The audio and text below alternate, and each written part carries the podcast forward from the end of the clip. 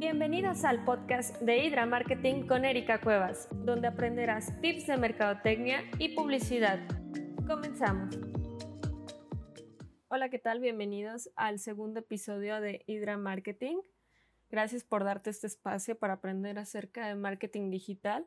Y pues el tema del día de hoy es cómo optimizar tu biografía de Instagram, tu perfil. Eh, vamos a aprender simplemente con seis pasos para optimizar tu biografía. Pues primeramente tú te diste de alta en esta plataforma con, con un nombre, ¿no? Que ese es como el nombre de usuario por el que todos te loguean ahí en el buscador. Pero aparte de, esto, en, abajo de tu foto de perfil viene también otra opción para poner tu, tu nombre.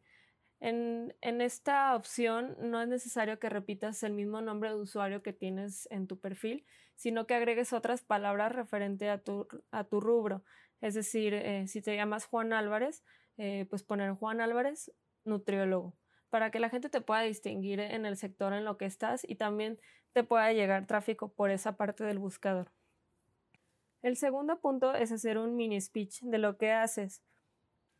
Aquí vas a escribir una presentación corta de, de a lo que tú te dedicas para dar a conocer a las personas cómo puedes ayudarles con, con tu producto o servicio. Es decir, que si ayudas a emprendedores, pues ahí puedes eh, jugar con, con, las palabras para que sea más atractivo, ¿no? No solamente decir, eh, o si eres alguna empresa este, líder en el gramo agrícola, ¿no? Pues todos son líderes en, ese, en sus ramos. Entonces, este, ahí hay que trabajar un poquito más el speech para generar un mejor gancho.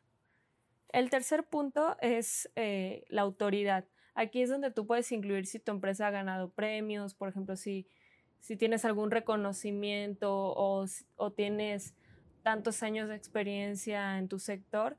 Aquí es donde puedes dar esa toda esa información que le da autoridad a tu, ya sea tu marca personal o a tu empresa. Hasta incluso a lo mejor si no tienes como reconocimientos y eso, puedes incluir pues eh, qué fue lo que estudiaste o simplemente poner los años de experiencia que, que tienes en tu sector, que era lo que te comentaba. El cuarto punto es tener una llamada a la acción. Muchas personas pues tienen su canal de YouTube o tienen su página web, entonces aquí es donde es muy importante que los invites a que visiten ya sea tu blog, tu canal de YouTube, tu sitio web. Si no tienes sitio web, no te preocupes, pues puedes colocar tu Facebook. O si eres un perfil que te dedicas a hacer pro podcast, también puedes colocar tu perfil de, de Spotify.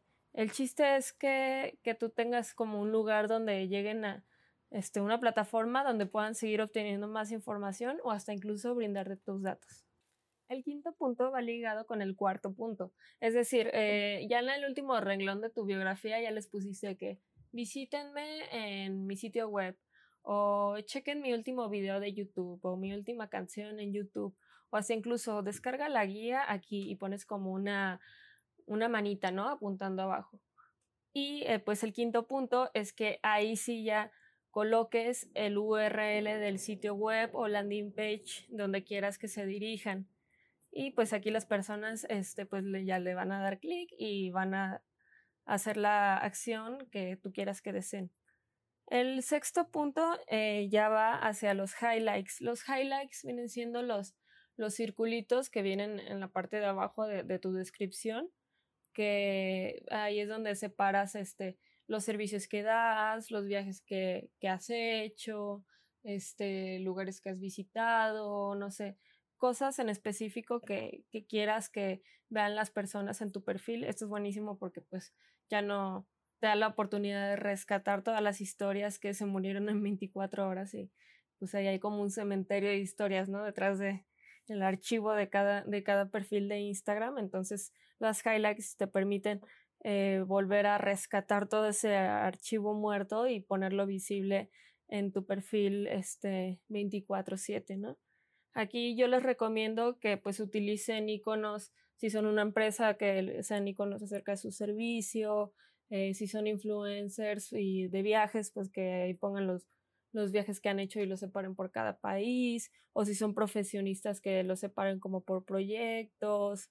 Eh, ahí depende, depende de cada, de cada cuenta y sus objetivos, pero el chiste es que rescates lo más importante de, de tu trabajo o de tu profesión para, pues, al final de cuentas redireccionarlos, ya sea a tu sitio web o que descarguen una guía o simplemente que te manden un mensaje. Pues estos fueron los seis puntos para optimizar tu perfil de Instagram.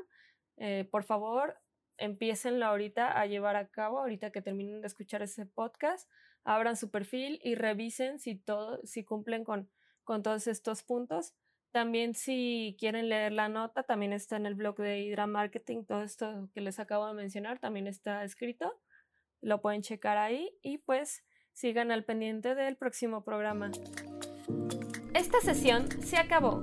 Síguenos para aprender más acerca de herramientas y estrategias de marketing online.